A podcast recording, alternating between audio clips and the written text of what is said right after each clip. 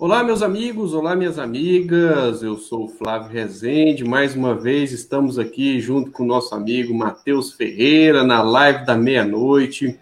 Hoje é dia, ainda é 31 de outubro, daqui a pouco é dia 1 de outubro, né? 1 de outubro, não, daqui a pouco é 1 de novembro. E nós vamos repercutir alguns dos assuntos da semana. Bom dia, Matheus, tudo bem? Como é que você está, meu amigo? E aí, bom dia, né? Boa noite, bom dia. Tudo bem contigo, Flávio? Opa, tá bom dia aí a todo mundo que está nos acompanhando. E pois é, né? Mais um dia, Matheus. E como é que tá a campanha? Como é que foi essa semana aí, a correria? Fala pra gente aí, o que, que você está sentindo? Como é que tá a eleição municipal? É, bastante, né? E agora chegamos aqui à noite em casa, né? Tinha agenda aqui até, até quase oito e pouco aqui da noite. E aí já, já, já jantei aqui, me preparei para entrar na live aqui contigo. E estamos trabalhando, assim, bastante, né? Com agenda de manhã, de tarde, de noite. E tá muito boa a campanha, muita gente aí apoiando, gente nova aparecendo, então tá, tá bem legal, tá crescendo a campanha, né? E agora é a reta final, né? Os últimos 15 dias aí, que é quando a gente vai botar aí as máquinas para trabalhar máximo, né? É isso aí, Matheus. Tem que colocar as máquinas para trabalhar, porque tem muito trabalho pela frente, né? Temos que destruir esse pensamento idiota, é. elitista, é. fascista, aí, que é uma coisa que já está acontecendo. Eu queria pedir para o pessoal que está aí, né, acompanhando uhum. a gente, deixa um comentário, vamos participar. E a gente está com uma quantidade boa de pessoas agora. Matheus, o... saiu uma notícia hoje que o, o nosso adversário, né, o Maguito Vilela, está reagindo bem a, a, a, ao tratamento, né? Hum. Acho que, assim, é, é nosso né? adversário, é. mas nós queremos que ele fique bem. Inclusive está claro, aqui claro. no site. É... É, é... No, no, Diário de Goiás. Até me surpreendi, assim. Ele teve necessidade de ser entubado, né? Pois Gra é. Grave a situação, né? É, Covid não é para brincadeira, não. É, tanto é que, assim, a gente tem batido pé em relação a isso, os negacionistas, é, é, é eles fizeram chacota da situação, a começar pelo próprio presidente da República. Olha só, ó, saiu hoje no, na Sagres Online, não é, não é, nem no Diário de Goiás, não. É na Sagres Online, é na, na Sagres 730. Estado de saúde Maguito evolui com redução da inflamação no pulmão. O candidato à prefeitura de Goiânia pelo MDB, uhum. é, Maguito Vilela, segue internado para tratamento de Covid-19 no Albert Einstein mais novos exames do governador realizados nesse sábado apontam uma evolução no quadro de saúde com redução da inflamação no pulmão e da carga viral da Covid-19. Parece que ele vai ficar bem, né? Que bom. Tomara que fique. Que bom, tomara, tomara. É, com certeza. Essa doença aí, ela é terrível, né? Infelizmente, nem todo mundo tem acesso ao Albert Einstein, né, Flávio? É... é mas as pessoas aí é tratado pelo SUS, né, e muitas vezes sobrecarregado aí, um sistema de público de saúde sobrecarregado e não tem essa, esse privilégio de ser atendido num hospital de nível do nível do Albert Einstein, né? Então acaba que a Covid ela atinge todo mundo, mas ela atinge mas... as pessoas de maneira diferente aí, né? Tem essa desigualdade social também, até quando a gente fica doente. É, é, é, por isso que a política é importante. Né? A gente sabe que a política está muito demonizada, mas as pessoas têm que entender que a política pode fazer com que o SUS né, seja ampliado ou seja retirado das pessoas. A gente acompanhou aquele decreto do Bolsonaro, nem está na nossa pauta de agora, mas foi uma coisa assim monstruosa que ele fez, tão monstruosa que ele voltou atrás, né? A pressão foi muito grande, que era a possibilidade de privatização do SUS em plena pandemia, né? E os caras vão tentar de todo jeito, né? O objetivo é, desse grupo que está no governo, que está no poder, não só do Bolsonaro, é de fato destruir o sistema público de saúde, de modo que as empresas, o capital, principalmente o capital estrangeiro, possa tomar conta, né? Então a ideia aí dos caras é mesmo vender o Brasil mesmo, né? É a vontade deles. Agora, né, para eles conseguirem aí, que são outros 500, né? Eles podem até querer, mas nem é sempre querer poder. Isso mostra que está tendo uma, uma resistência. É, é, a repercussão nas redes, a repercussão negativa desse decreto aí do Bolsonaro foi muito forte, né, nas redes. Isso obrigou ele a recuar. Mas os caras vão tentar, eles, eles tentam. Mas a gente está aqui do lado segurando a onda também. É, eles vão. E a gente vai, enquanto eles vão tentando, nós vamos resistindo e vamos também, em algum momento, avançar, né? Na, nas nossas pautas, na, nas nossas lutas. Matheus, e a campanha da Adriana, como é que tá? Nossa né, candidata aí à Prefeitura de Goiânia. É. E é bom dizer que nós estamos avançando mesmo, né? Saiu uma reportagem aqui na, na Folha, no UOL, mostrando que dentre as 26 capitais brasileiras, somente em três candidatos bolsonaristas estão na frente nas pesquisas. Isso mostra que o bolsonarismo está fracassando nos municípios, né? O pessoal fala tanto aí das candidaturas do PT, fala mal das candidaturas de esquerda por todo o país, principalmente nas capitais, mas na real mesmo, tem gente aí até se afastando do Bolsonaro com medo de perder popularidade. Foi o caso do Russomano, por exemplo, que lá em São é. Paulo tirou até a menção ao Bolsonaro no gol dele, porque ele percebeu que aquilo estava afetando a popularidade dele nas pesquisas, né? Para você ver. E, e, a Adriana está muito bem, a gente está muito firme, com uma campanha muito forte, uma campanha com muitas carreatas nas ruas todos os dias. É, os vereadores também firme na rua, fazendo a campanha de vereador e a campanha da Adriana também. Então, e a aceitação é muito boa, as pessoas recebem muito bem o nome da Adriana, compreende é, que ela tem a é, a, é a mais capacitada para poder governar a Goiânia, e também Isso. sabe, conhece a história, é, sabe como a Adriana sempre, sempre, sempre tratou a coisa pública com muito respeito, você vê que nunca teve escândalo, nunca teve nada de corrupção, de nada, de nada, a pessoa pode procurar que não vai achar nada, né? E, e a gente sente também que existe uma grande possibilidade de virada aí, da gente chegar no segundo turno, porque as ruas estão demonstrando isso, e a gente sabe como a militância petista se anima muito né, na reta final, e isso aí faz toda a diferença num partido como o PT, que as pessoas trabalham porque acreditam mesmo. Pois é, a Maria Helena, nossa amiga, desejou boa noite aqui. Boa noite, Maria Helena. Obrigado por acompanhar, obrigado pela audiência. Gente, vamos deixando comentários aí, vamos compartilhar. Matheus, é, valeu, valeu, Maria Helena, obrigado. Continuar a pauta aqui, quero só fazer, dar um aviso, né? O nosso blog, A Voz do Cerrado, agora já não é mais blog somente, né? nós temos também uma web rádio. Né?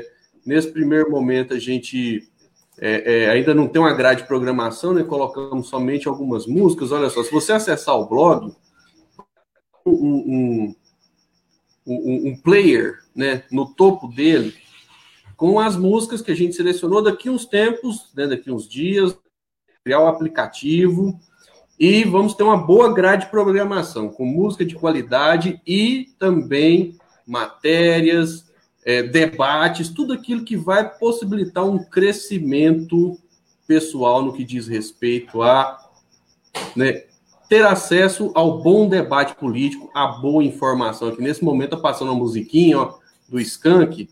Vamos lá. Ó. Já está no ar já, Flávio, isso aí? Já, já tá no ar, né? Já tá no ar. Aí, ó, tá aqui, ó. Olha que massa, então, velho. Todas... Deixa o link aqui na live para nós. Então, é, por enquanto, eu só tô, todas as vezes que acessar qualquer matéria do blog, bem no topo dela tá lá, né, a web rádio. Depois nós vamos disponibilizar o aplicativo. Na próxima live da meia-noite, né, eu vou colocar o nome do aplicativo para né, os amigos, as amigas baixar no, né, no Play Store, né? E também é, vamos Bacana. disponibilizar, com o passar do tempo, a grade de programação e o site próprio da Web Rádio. Você, Matheus, né, é o nosso convidado aí para estar sempre participando. Quiser ter um programa, quiser deixar recado. E nós vamos abrir também para os nossos amigos e amigas sugerir músicas, sugerir temas, porque vai ser uma rádio extremamente participativa com o objetivo de levar música e também informação política e, logicamente, né, ampliar o bom debate. Isso aí, Matheus. Bom demais continuando aqui com a pauta, é... bom, a Marielle Franco, Marielle Franco esteve na boca aí dos bolsonaristas, infelizmente, né, da pior maneira possível, da maneira mais covarde e, e vil. E uma das pessoas que, é, assim, cometeu um crime contra ela foi uma desembargadora, por incrível que pareça. E a Justiça do Rio condenou essa desembargadora a pagar indenização por calúnia. Por calúnia. Olha só, o Tribunal de Justiça do Rio de Janeiro condenou a desembargadora Marília Castro Neves a pagar indenização por danos morais à família da ex-vereadora Marielle Franco do PSOL, assassinada há dois anos. A decisão foi tomada a partir de uma ação movida pela família da Marielle após comentários feitos pela magistrada nas redes sociais contra a memória da ex-vereadora dias após seu assassinato. A desembargadora afirmou que a vereadora havia sido, olha só, abre aspas, eleita pelo tráfico de drogas, fecha aspas, e que era, abre aspas mais uma vez, enganjada com bandidos, fecha aspas. No Twitter, a irmã de Marielle, Aniele Franco, comemorou a decisão.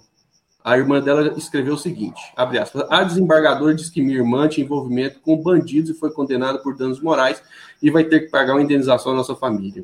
É o mínimo, mas não paga o preço de ver a história da minha irmã sendo deturpada dias após o assassinato. Quiseram matar minha irmã duas vezes, mas não permitiremos. Seguiremos o resto da vida defendendo a memória. Eu acho é pouco. Tem que pagar mesmo indenização. Eu lembro muito bem que logo depois que ocorreu esse crime de assassinato, várias pessoas aí tentaram é, descredibilizar né, a pessoa da Marielle Franco, mas caiu terra, porque logo todo mundo, todo mundo entendeu que aquilo era um crime político mesmo, tratava-se de um assassinato contra uma, uma vereadora extremamente capaz, e, uhum. e até a, a, mídia né, ajudou muito, ficou, ficou do lado da verdade nessa situação, e essas pessoas foram prontamente desmascaradas, né, Flávio? E é um, é um grande desrespeito mesmo você você ofender quem está morto, quem não pode se defender, né? É um absurdo isso, um desrespeito gigante contra a família, e mais do que justo ela pagar essa indenização aí para a família, viu? tem que pagar, né? Tem que pagar porque não a, a, o Brasil não pode ser a casa da mãe Joana. Né? Apesar que, infelizmente, nós vivemos num país da esculhambação, né? Tá tudo muito esculhambado. Mas tem é. o pessoal que está acompanhando a gente aqui. Tá é, vou deixar aqui o recadinho. Tem as nossas redes sociais, né? Eu coloquei o link da sua página no Facebook. Então, quem não curtiu a página do Matheus, curta. Quem estiver acompanhando aí na página Flávio Rezende, curta a página. Quem estiver acompanhando na página A Voz do Cerrado, curta a página também. Depois nós vamos disponibilizar né, essa live na, no, no, Instagram, no perfil do Instagram que está aí, e também via podcast, né? O pessoal quiser acompanhar via podcast também estará disponibilizado. Pois é, Matheus, o... você acompanhou, não sei, você chegou, porque você está na correria, talvez que até é difícil, mas você viu a, a, a, notícia relacionada ao aumento da dívida pública? Cara, eu vi isso daí quando eu cheguei hoje. Eu sempre entro no Twitter, né, à noite, assim, quando acaba as atividades de campanha. Apesar que quase nunca acaba, né? A gente fica conectado direto. Mas daí abri o Twitter e, e vi lá. É, eu já tinha visto antes que a dívida pública estava crescendo, inclusive há uma previsão dela estourar o teto do. É, o teto não, não tem teto, né, para dívida. É, ela estourar os 100%. Só que o que, é, assim, o que chama atenção é a velocidade com que essa dívida cresceu. É claro que tem todo o contexto da pandemia e tal, mas se a gente pegar aí outros países, o Brasil está disparado na questão do, do, crescimento da dívida pública. É, é, é, muitos países convivem com uma dívida pública alta. O Brasil até não tinha uma dívida tão alta no, no final do governo da Dilma, né, uma dívida aproximada de 65%, e rapidamente agora ela chegou a 90%.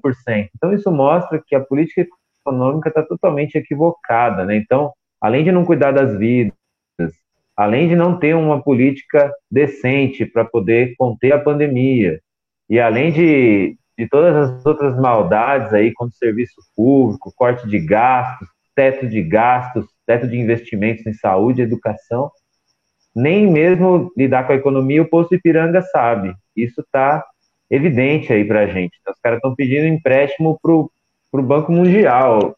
Olha que absurdo, quer dizer, é tão difícil pô, cobrar imposto de rico, é tão difícil é, fazer investimento em, na indústria e tal.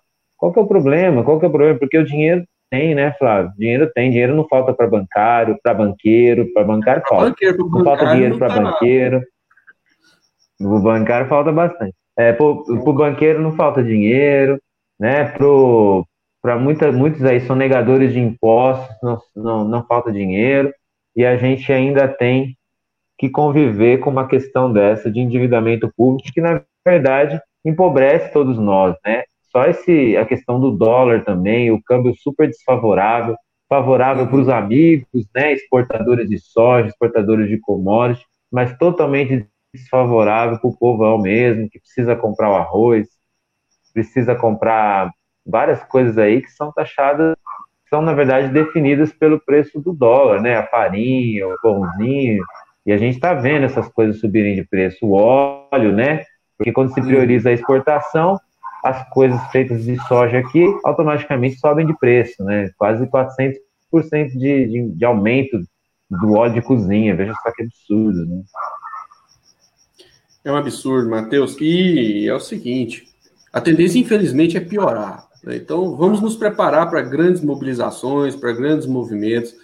Ah, o povo ele sofre até um determinado limite. Quando a situação fica insustentável, a população sempre vai para as ruas.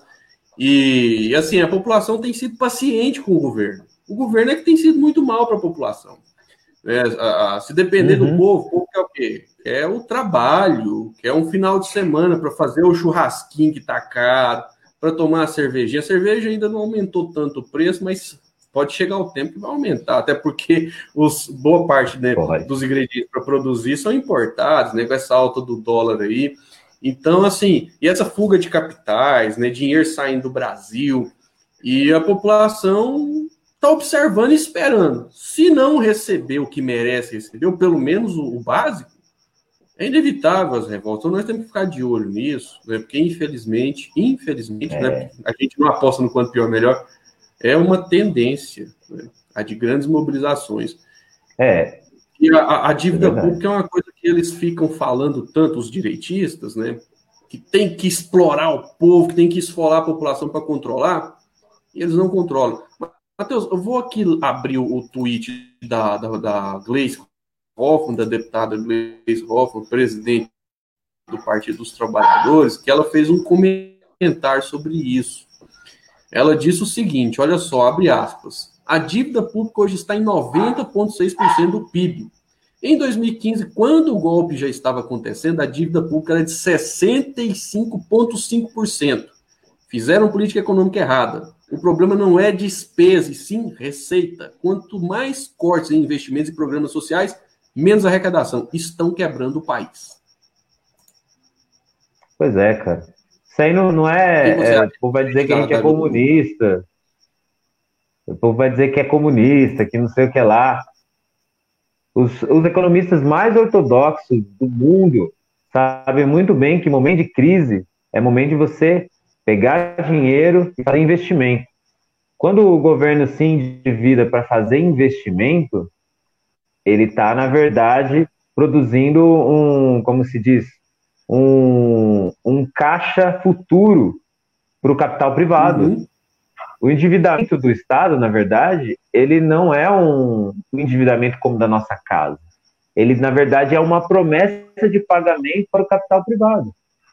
É como uhum. se ele dissesse assim: olha, eu vou pegar esse empréstimo aqui, vou investir na população, isso vai gerar uma receita maior, né, que vai me permitir pagar os compromissos como país. E o que a gente está vendo não é isso, a gente está vendo é corte de gastos. Corte de gastos, os economistas mais ortodoxos dizem isso, não é coisa de comunista, não. Corte de gastos em plena crise econômica gera recessão. Isso é, isso é básico, não é possível que o Chicago Boys lá, o Paulo Guedes, não aprendeu isso na faculdade.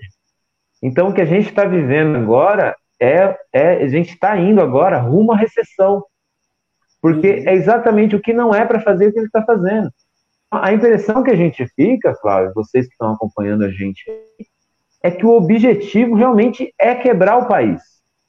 Isso, e com a conivência ainda da população, com todas as mentiras que eles contam, né? Com a conivência de parte da população que acha que esse é o caminho certo. É realmente quebrar o Brasil, vender baratinho para os parceiros que dão sustentação política para esse governo aí, né? E, e a gente está no meio, né, Flávio? Às vezes é muito difícil, é muito complexo a gente entender isso e a mídia tradicional não ajuda a explicar isso para as pessoas. A gente está no meio de uma guerra geopolítica. Os uhum. Estados Unidos perdendo espaço para a China. Mas não é perdendo espaço porque a China está lá passando a perna. Não. Os caras estão produzindo mais que os Estados Unidos, estão exportando mais, tem uma indústria mais forte, tem mais tecnologia, tem mais investimento em pesquisa. Às vezes está ficando para trás. Assim, nessa lógica de livre mercado, apareceu um player que joga melhor do que, o, do que os Estados Unidos. E agora os caras querem ganhar no grito, quer ganhar na ideologia, quer ganhar na moralidade, quer ganhar causando confusão nos outros países para poder dominar, para poder manter o seu domínio. E, e, não é diferente aqui no Brasil. Isso aí tudo que está acontecendo aqui é a influência dos Estados Unidos para poder realmente causar confusão aqui no nosso país, quebrar empresas brasileiras, quebrar o sistema de saúde, quebrar o sistema educacional, para que isso tudo seja vendido baratinho e os caras possam nadar de braçada aqui, ganhar dinheiro e ir embora, levar nosso dinheiro embora, levar nossas riquezas embora e ainda pagar pouco para o nosso traba trabalhador brasileiro, para a trabalhadora brasileira. Hoje o desemprego na faixa de 14% é um absurdo, né, Flávio? A gente está falando de 14, de, a gente está falando de mais de de 14 milhões de desempregados, desalentados aí cerca de 33 milhões. Né? Então, isso, isso pressiona o sistema econômico, pressiona é, os, as próprias empresas a pagarem baixos, salários baixos. É aquela história lá, o cara fala, olha, se você não quiser ganhar aqui esse, essa micharia que eu te pago, tem uma fila lá fora que sem emprego que vai querer receber sua micharia. Então trabalha aí, pronto, acabou e fica quieto. Isso é uma forma de, de escravizar a nossa população, né, Pois é, é, esse é um problema, porque é o seguinte: nós estamos falando de sociedade. As pessoas têm que evoluir e querer ter coisas boas. É, é, a dignidade tem que ser a grande luta da sociedade. É, uma parte do, do alto empresariado encara a, a, a, né, a coletividade como se fosse um gado a ser abatido, olha para as pessoas como se estivesse olhando para uma planilha, não é assim. As pessoas têm sua história, têm suas famílias, né? têm as suas aspirações, têm seus desejos, têm suas necessidades.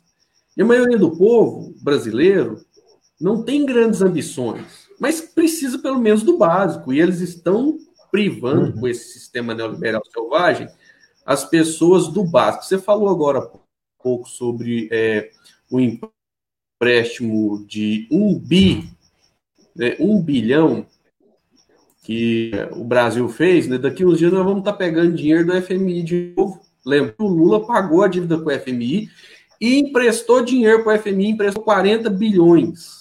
40 bilhões. Agora não, agora o Brasil já está buscando dinheiro desses organismos aí. Isso não termina bem. Olha só que o Márcio Pockman, economista, né, ex-presidente do IPEA, é, ex-presidente da Fundação Perseu Abramo, ele escreveu o seguinte: olha só, abre aspas. Governo Bolsonaro toma empréstimo de um bilhão de dólares, lembrando que o dólar, o dólar está estourando, está cada dia mais caro, do Banco Mundial para ampliar o Bolsa Família, quer dizer, não está tendo dinheiro para pagar programa social.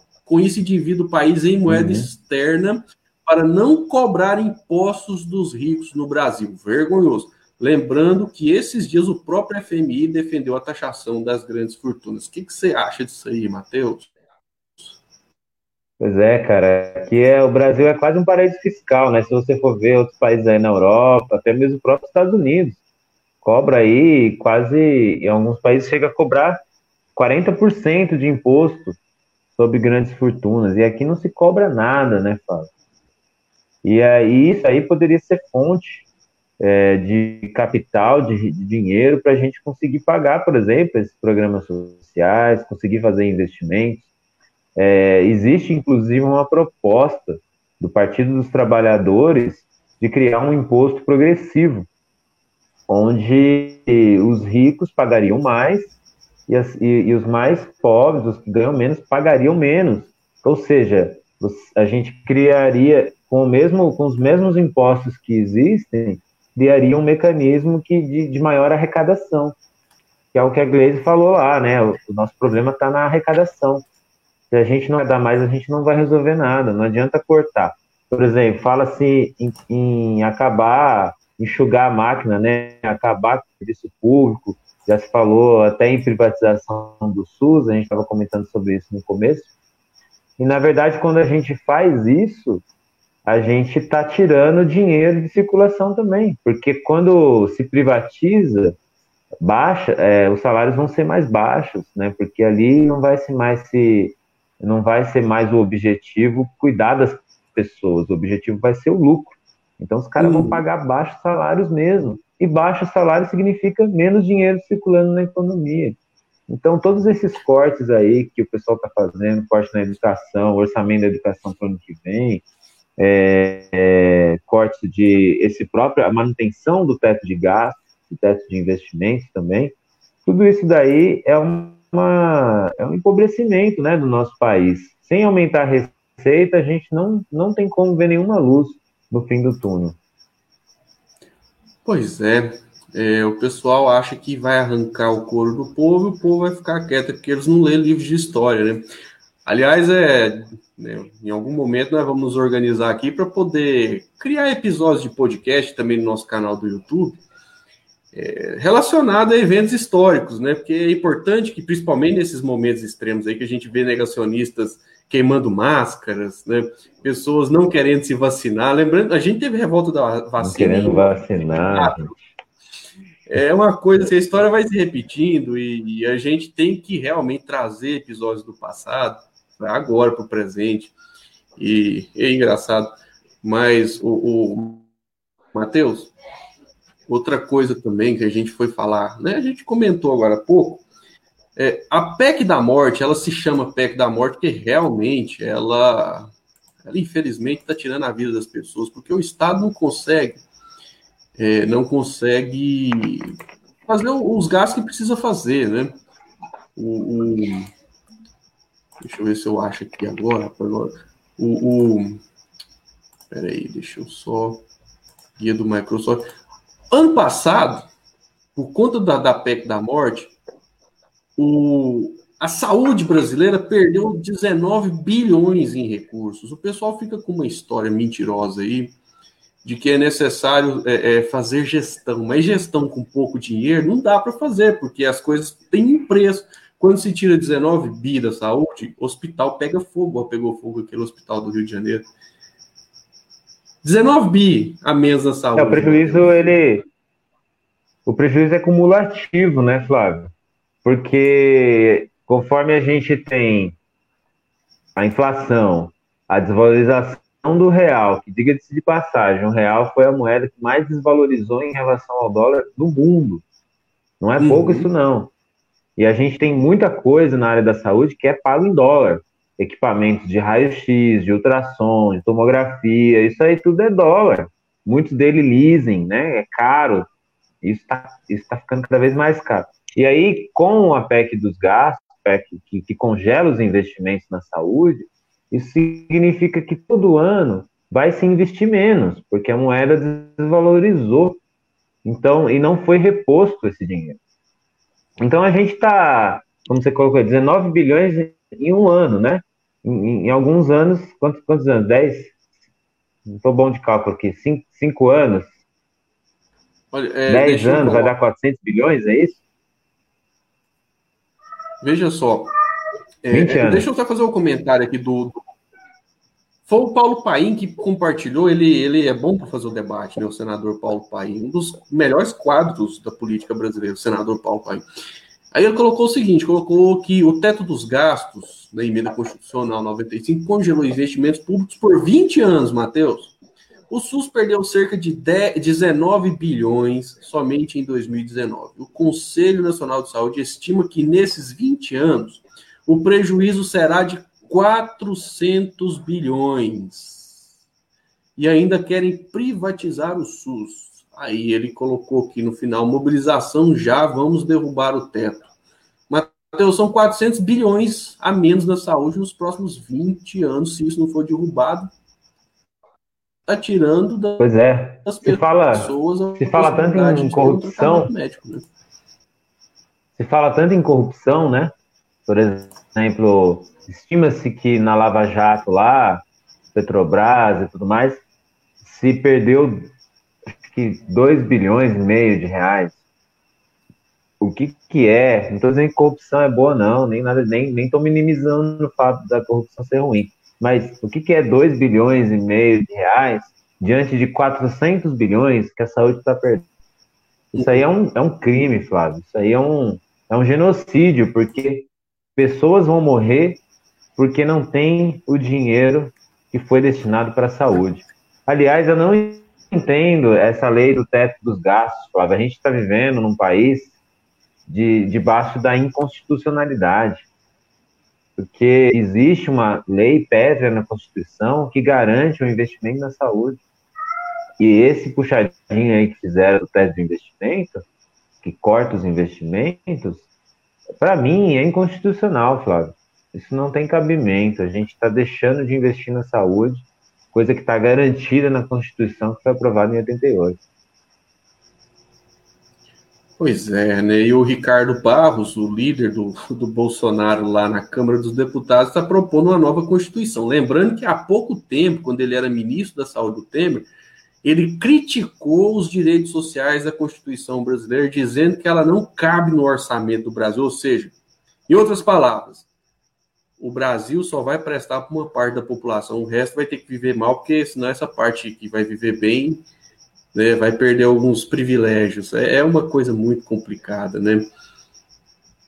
Se a gente bobear, Flávio, esses caras aí, eles mudam a Constituição inteira. Faz uma constituinte, se a gente deixar. Porque os caras não vêm é, pra brincadeira, não. É, tanto é que eles conseguiram, né? Assim, o Temer tinha 3% de popularidade quando aprovou a reforma trabalhista, prometendo gerar 2 milhões de empregos. Bom, de lá para cá, gente, você acabou de falar agora há pouco, né? Só o número de desempregados aí dá mais de 14 milhões. Só que 14 milhões são as pessoas que estão desempregadas e estão procurando emprego. Tem os desalentados, que são mais de 5 é, é, milhões. Os subutilizados, as pessoas que vivem de bico e que gostariam é de mais ter um ainda. trabalho, né? bem remunerado, é. com direitos, dá mais de 30 milhões. No geral, são mais de 80 milhões de pessoas vivendo uma vida muito difícil no país. E nós, que somos né, pessoas da esquerda, temos que fazer essa discussão de uma forma mais séria e efetiva. Né, às vezes a gente se perde em algumas discussões aí, é, inclusive está sendo levantado esse debate de certas discussões identitárias, você pode falar, não pode falar alguma coisa, e o, a coisa que está piorando a vida do povo, nós estamos deixando de falar. Né? O ex-presidente Lula tem batido nessa tecla do, das questões materiais, é. mesmo que, na verdade, a luta política ela está voltada a isso. Né? Você que é candidato, você vai conversar com as pessoas, você vê, a pessoa pede um hospital, a pessoa pede uma praça, a pessoa pede uma melhor iluminação, né? A pessoa pede um emprego e fala, eu quero um emprego, não é, Matheus? Emprego, isso é muito interessante, Flávio. É, às, às, vezes o povo, tem gente que acha né, que o povo quer ficar, na, quer ficar recebendo Bolsa Família em casa dormindo, né? E, e isso é uma grande mentira aí que contaram. O povo quer emprego, quer trabalhar. Você fala com todo mundo, assim, que as pessoas na rua aqui em Goiânia, e, e tem pesquisa também que fala isso, que as pessoas não querem cesta básica, elas não querem ajuda, muitas vezes ela é necessária. Elas querem emprego, elas querem trabalhar para ganhar seu dinheiro. Então, é, é isso que a gente quer. A gente quer um país onde as pessoas possam pô, ter minimamente dignidade, né? Trabalho é dignidade, né? No, na próxima live da meia-noite, eu quero pegar um trecho de um discurso do Lula que ele explica isso aí, que ele fala que vai lutar para a pessoa ter um celular, né, ter um, uma geladeira, um fogão, uma casa, e depois ele ainda fala que no final, né, no finalzinho dessa parte do discurso, ele fala, e no final de semana fazer aquele puto churrasco, tomar uma gelada. Na próxima live da meia-noite eu vou, vou, destacar esse, esse trecho desse discurso do Lula que ele fez um dia depois de sair da masmorra lá de Curitiba, né? Essa Lava Jato, você falou agora há pouco, Matheus. Só em 2015 tem uma consultoria que apontou, não me lembro o nome da consultoria, que o prejuízo que a Lava Jato já tinha causado no Brasil em 2015 já era de mais de 150 bilhões de reais. O Brasil é um antes da Operação Lava Jato e outro depois da Operação Lava Jato. Hoje nós temos um país, infelizmente, com milhões de empresas fechadas, milhares de empresas fechadas, milhões de empregos perdidos. Uhum. E esse suposto combate à corrupção, ele terminou com essa onda de desemprego e com Bolsonaro na presidência. E o grande ícone dessa maldita operação, o Sérgio Moro, está praticamente na sarjeta. Né? Aparentemente, quase ninguém ganhou com isso. Só os Estados Unidos que meteu a mão nos postos de petróleo nossos aí, né? É. Verdade. Triste, viu, Matheus? Triste. Mas, né, você tá na campanha, né? A companheira Adriana tá fazendo campanha também. E o PT até que tá de pé, né? Apesar das críticas, muita gente aí decretando o fim dele, mas é, se ele tivesse tão mal, né, Matheus, ninguém estaria batendo tanto tanto assim partido. É. Você tem acompanhado aí essas, né, esses e, debates? tanto é irracional. Que aponta é, é o fim do Partido dos Trabalhadores, né? É um, é um ódio ao PT, assim, que é tão irracional, Flávio, que as pessoas elas não conseguem nem explicar. É muito louco esse fenômeno que a gente está uhum. vivendo aí. Parece que foi uma lavagem cerebral, assim, na cabeça das pessoas, né? Porque, igual, igual a pessoa me falou esses dias na feira, até tuitei lá, a pessoa falou assim, é, não, PT eu não voto, não, não quero ser PT, não. Aí eu perguntei, tá bom, mas qual partido que é bom? Aí ele, ah, nenhum. Eu voto na pessoa. Ué, então, então vota na pessoa. Não, mas é. E aí? Eu fico em loop, né, a conversa. Assim, não é racional, né? O raci... Não tem um raciocínio lógico em relação a esse ódio ao PT. Se você for pegar os políticos mais. Os partidos com político mais caçado, não é o PT. Você pegar os, os políticos que caíram na Lava Jato, a maioria deles também não é do PT. Então você vai, você vai filtrando, você vai vendo que, poxa, e aí, né? Onde que estão os partidos quando se fala em corrupção? Só cai pro, a cara, só cai essa carapuça aí, né? Colocam essa carapuça só no PT. Por quê? É. Né? O cara lá da cueca lá, com dinheiro nas nádegas, é da onde? É do bem. Por que não se fala isso? É o partido do Caiado. Então aí fica só nas coisas. Na verdade, eu acho que é um grande. É um ódio aos pobres, sabe? Que se manifesta nesse ódio ao partido que mais representa os trabalhadores e as trabalhadoras, né? Pois é, o... agora essa questão do ódio ao PT, também existe um antipetismo de esquerda que ele é meio prejudicial para a luta política, né?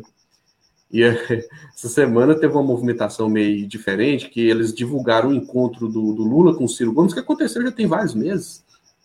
E aí tem gente defendendo a tese aí que o próprio Ciro Gomes vazou esse encontro para ver se dá uma fortalecida nos candidatos dele, né? porque os candidatos petistas, Luiziane lá em Fortaleza, Benedita da Silva no Rio de Janeiro, e até o próprio Gilmar Tata, hein, em São Paulo, eles estão incomodando, né? Apesar de tudo, eles estão incomodando, e olha lá que se na reta final é, é, eles apresentarem uma estratégia boa, eles podem até disputar o segundo turno. Né? Fortaleza, São Paulo e Rio de Janeiro. E o que, que, você achou? E eu pessoal, aí uma parte da esquerda ficou feliz, alegre, falou: nossa, agora vai ter a frente ampla. O que, que você achou de, de, dessa questão Ciro Gomes e, e Lula e frente é. ampla? Eu acho que a luta política ela acontece, né, Flávio? Tem que acontecer mesmo. É, 2022 está totalmente em aberto. É claro que a gente quer muito a unidade das esquerdas, eu acho que isso seria importante, talvez até essencial, né, para a gente derrotar, não derrotar o bolsonarismo, porque para mim o bolsonarismo é uma onda que logo vai passar, já está passando, mas derrotar um inimigo que é muito pior, que é esse neoliberalismo, esse, esse avanço aí do, dessa política destruidora de empregos, destruidora de futuro, destruidora de esperança, que só favorece os mais ricos, que só favorece os banqueiros, que só favorece é, países é, de, super desenvolvidos aí como os Estados Unidos, que é o caso aí que a gente está de novo se colocando debaixo do, do jugo dos Estados Unidos. Então é isso daí é o nosso nível. Então eu acho que para vencer isso a gente precisa da unidade da esquerda, independente do projeto eleitoral. Mas se a gente tiver junto no projeto eleitoral, é muito melhor, né? Melhor. Agora, lembrando que, assim, o, tem um fenômeno acontecendo em São Paulo, que é o, um bom desempenho do Guilherme Boulos, do PSOL, né? E o, ele tem alguns problemas, alguns defeitos, como todos temos, né? Todos nós temos, todos os políticos têm. Uhum. Mas ele tem uma coisa interessante. Uma vez ele deu uma entrevista, ele falou que é, espaço não você não ganha, você conquista. Né? E nessa eleição claro. ele está fazendo a campanha dele o, assim, é, é, ideal que se tenha a, a, unidade, mas a gente tem que medir a, a forma que é feito esse debate, né, para não cair na ilusão de que unidade é você entregar o seu capital político para quem tem menos votos que você. Aí o Boulos, ele tá fazendo a campanha e tá, no, né, aparentemente vai ter uma boa votação, pode até disputar o segundo turno. O Ciro Gomes poderia ter feito isso, porque tem uma quantidade absurda de pessoas indecisas, mas aparentemente eles querem, assim, pegar os votos de quem já está posicionado em votar em alguém da esquerda. Então, nesse sentido, ele deveria buscar né, é, é, o espaço e não fazer essa, é, esse tipo de debate, às vezes, é, é, agressivo contra o Partido dos Trabalhadores, para forçar o Partido dos Trabalhadores, que o Partido dos Trabalhadores nem vai fazer isso, a entregar para ele esse capital político adquirido ao longo de 40 anos de história, né, Matheus? É, mas eu acho que no decorrer do, do tempo, né, Flávio, eu não sei também se esse, né, se esse período eleitoral nos municípios ele diminui um pouco esses ânimos assim mais agressivos, né? Porque o PDT está coligado com o PT em várias cidades aí. Assim como o pessoal coligado com o PDT, pessoal coligado com o PT. Então, existem as coligações de esquerda aí em vários municípios. E aí a artilharia tem que baixar um pouco, né, Flávio? E, e eu acredito que talvez isso possa ser uma tendência, porque começa começa que não agrega as pessoas. Você fica só atirando, só criticando, não sei o que, chega uma hora que fica vazio, né? A gente tem que começar a falar de propostas e unir as pessoas em torno de uma unidade programática, né? De programa mesmo, de projeto. Que, que traga resultados concretos para nós e para a população. Matheus, é. é assim, para terminar a última pauta de hoje aí, é, o Flávio Bolsonaro, filho do presidente Bolsonaro, viajou, fez uma viagem, né? E quem pagou a conta foi nós. É claro que agora o escândalo foi tão grande que ele vai devolver o dinheiro. Mas o é que, que você acha disso? Foi uma história, né, gente? Noronha, Fernando de Noronha, Matheus, com dinheiro do Bom, povo, né? com dinheiro do Senado lá, usou para pagar as despesas de é. viagem. O que, que, você acha? Cara, é engraçado, os caras falam tanto de, de mamata, fala de que é, veio para acabar com a mamata, acabou a mamata. Só que os caras gostam de uma mamata, né? É o Flávio Pô. Mamatinha, né? O cara, o cara pegando dinheiro público para passear em Fernando de Noronha. Fernando de Noronha é um dos, para quem não sabe, é um dos destinos mais caros do país. É o voo mais caro do Brasil, é, o, é, o, é para Fernando de Noronha. E o cara pagar com dinheiro público. E aí você começa a ver que tem vários casos disso no governo, né? Casos de pessoa que usou jatinho oficial para poder fazer coisa pessoal, viagem pessoal, avião da FAB, né? Usando para fazer viagem pessoal. Aí depois devolve o dinheiro, né? Nesse caso aí, quando descobre, devolve o dinheiro. Você viu lá o vereador, o Carluxo lá, recebeu também dinheiro indevido, doação indevida do pai dele lá, não sei se foi doação em dinheiro, na conta e tal, irregular. E aí, como uhum. a público, ele devolveu o dinheiro. Mas se não vem a público, fica por isso mesmo, né? O cara que está na presidência fica lá ajudando os filhos, confundindo o que é público com privado e fica por isso mesmo. Isso daí não é corrupção, não. Né? Até ruim quando falam rachadinha, porque parece que é uma coisa pequena, né? É, é uhum. é, parece que é várias coisinhas pequenas. Ah, não tem problema e tal, mas isso é corrupção também, pô. Porque se o cara, ó, eu, eu falo o seguinte, se o cara rouba pouquinho, ele rouba muito também, sabe? Não tem esse negócio de corrupção pequena e corrupção grande. É, tudo é corrupção, né? Inclusive você criar projetos aí para administrar coisa pública a partir de organizações sociais, que se a gente fizer um estudo só com o que a imprensa já divulgou, a gente vai ver que é um mega esquema de, de desvio de dinheiro público, com aparência de legalidade, né? E não melhora a vida da população. Né? A coisa é que só tira do povo não oferece nada, absolutamente nada. Pois é, Matheus, então estamos aqui chegando ao final né, de mais uma live da meia-noite. Né? Hoje tem um público bom, né, rapaz? Estamos aqui com mais de 200 pessoas acompanhando. Bom, bom demais. Só podia deixar uns comentários aí para gente, né? para gente né, falar se está gostando, o que é está achando. Mas é domingo que vem tem mais, né, Matheus? Quer dizer, na madrugada de sábado para domingo. Estaremos aí sempre, mesmo canal. isso, é... Pode falar, Rô. Não, então, e, e, e, dessa vez a gente conseguiu um público, né? Assim, da, de todas as lives da meia-noite, hoje é o maior público. Apesar de da gente estar tá só aqui no Facebook, né? Hoje não, não foi é. colocado nem no, no Twitter, nem no. Deixem likes aí, pessoal, né? Temos 200, como é? 200 telespectadores aqui, ó. Agora. Eu quero 200 likes. Pois é, Estão Vamos deixar bem like, pô. Deixa comentários aí pra gente. É, é isso aí. E, mas e, e, ao longo da semana a gente vai se falando, né? Tá acompanhando sua campanha aí, tá boa, você tem conversado com a população. E é o caminho é esse. É, né? é, é uma campanha muito legal, sabe, Flávio? Assim, está sendo bem, bem divertido, apesar da canseira, né, que dá do dia a dia, tudo, mas está sendo muito legal. A gente tem conversado com muita gente, ouvido muita gente. É, é muito bom, muito bom. A gente rodando a cidade mesmo, todo dia a gente está num lugar diferente e tal, e falando, falando com as pessoas, né? É uma campanha bem, bem de rua mesmo, sabe? E tá bem legal. E a gente agora vai correr mais, né, nesses últimos 15 dias aí. Para vocês que estão assistindo, meu número é 13600. Quero já pedir o seu voto aí também, se você é de Goiânia, para a gente começar a renovar essa Câmara aí e também virar o jogo na política a nível nacional.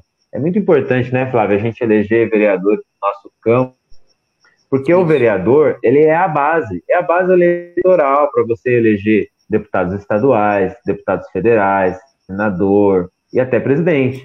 Porque depois os vereadores de esquerda, eles vão ajudar a eleger deputados. Então é muito importante essa disputa que a gente faz aqui no município, não somente a disputa para ganhar a eleição, mas a disputa também de projeto então, o projeto que a gente quer para a cidade é o projeto que vai influenciar também o nosso estado e o nosso e a gestão também do futuro do nosso país, né? Beleza, o Gabriel aqui mandou até na sua página, né, um, falou que o papo foi muito bom. Gabriel Guarani Caiuá Clemente. Obrigado, viu, Gabriel? E então é isso, né? Tá aí o número do Matheus, 13600, tem a Adriana Cors, número 13, nos municípios, onde tiver candidatos do PT, quem estiver assistindo aí, for de outra cidade, não for de Goiânia, vote no 13, é. né? É o Partido dos Trabalhadores, ninguém é perfeito, nada é perfeito, mas é o partido que avançou, fez com que várias pautas do povo, né, se transformassem em realidade na moradia, na ampliação da energia elétrica, no acesso à educação, com o programa Mais Médicos, ou seja, o Partido dos Trabalhadores é um partido que olha para os trabalhadores. Matheus, ó, muitíssimo obrigado. Eu vou disponibilizar esse nosso debate também no Instagram, A Voz do Cerrado, no canal do YouTube, A Voz do Cerrado, e também em podcast. O link do podcast está aí na descrição do vídeo. Um forte abraço, boa campanha, bom domingo, boa semana. Segunda é feriado, né? Assim que as pessoas tenham juízo e vamos refletir sobre os mortos, né? Já estamos chegando aí, a, infelizmente, a 160 mil mortos aqui no, no Brasil por Covid-19. É e um governo que despreza a vida das pessoas, mas a, a gente mantém a esperança e vamos, apesar de desprezar, nós vamos vencer e superar tudo isso. Matheus, obrigado, um abraço. Com certeza, claro. Valeu demais. Gente, quem Vamos lá. Três ponta a ponta. 3 ponta a ponta, 3,600, Matheus. E quem está acompanhando, muito obrigado, gente. É muito bom ter a audiência de vocês aqui. Obrigado. Domingo que vem, na madrugada de sábado domingo, sábado, meia-noite, a gente está aqui para fazer esse debate. Contamos com a audiência de todo mundo que está aqui. Forte abraço e até a próxima live do meia-noite. Valeu! Valeu.